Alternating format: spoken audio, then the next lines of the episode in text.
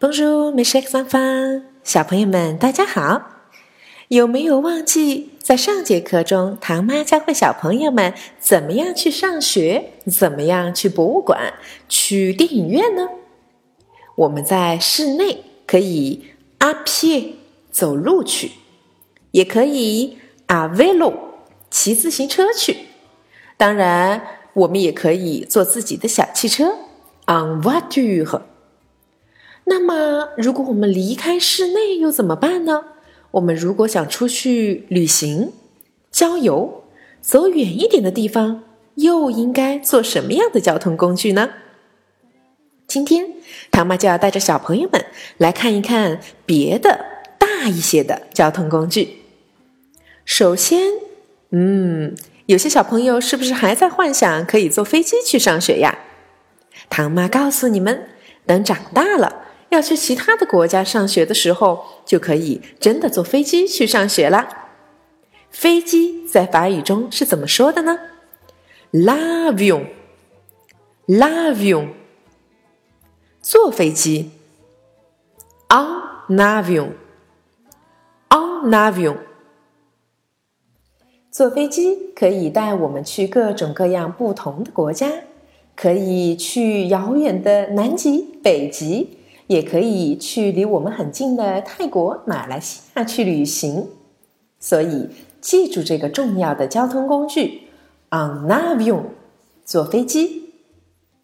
当然，我知道在很多的小朋友心目中，有一种交通工具又是交通工具又是玩具，这是什么呢？哐当哐当哐当，猜出来了吗？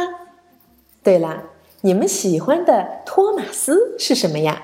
就是火车，le train，le train。聪明的小朋友，来猜一猜，坐火车到底应该怎么说呢？对了，和坐飞机一样，都是用 on，on train，on train。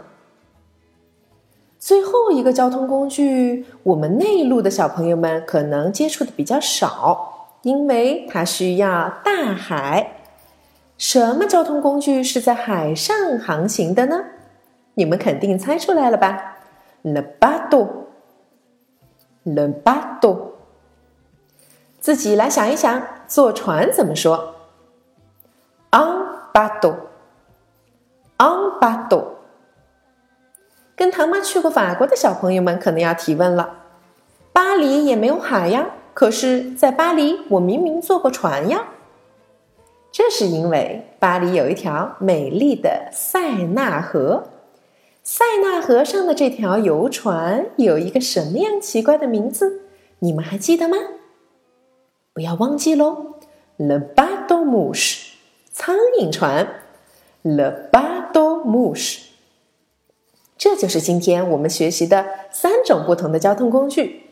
不知道你们最喜欢用哪一种交通工具出行呢？好了，今天的课就到这里。Au revoir, à vendredi。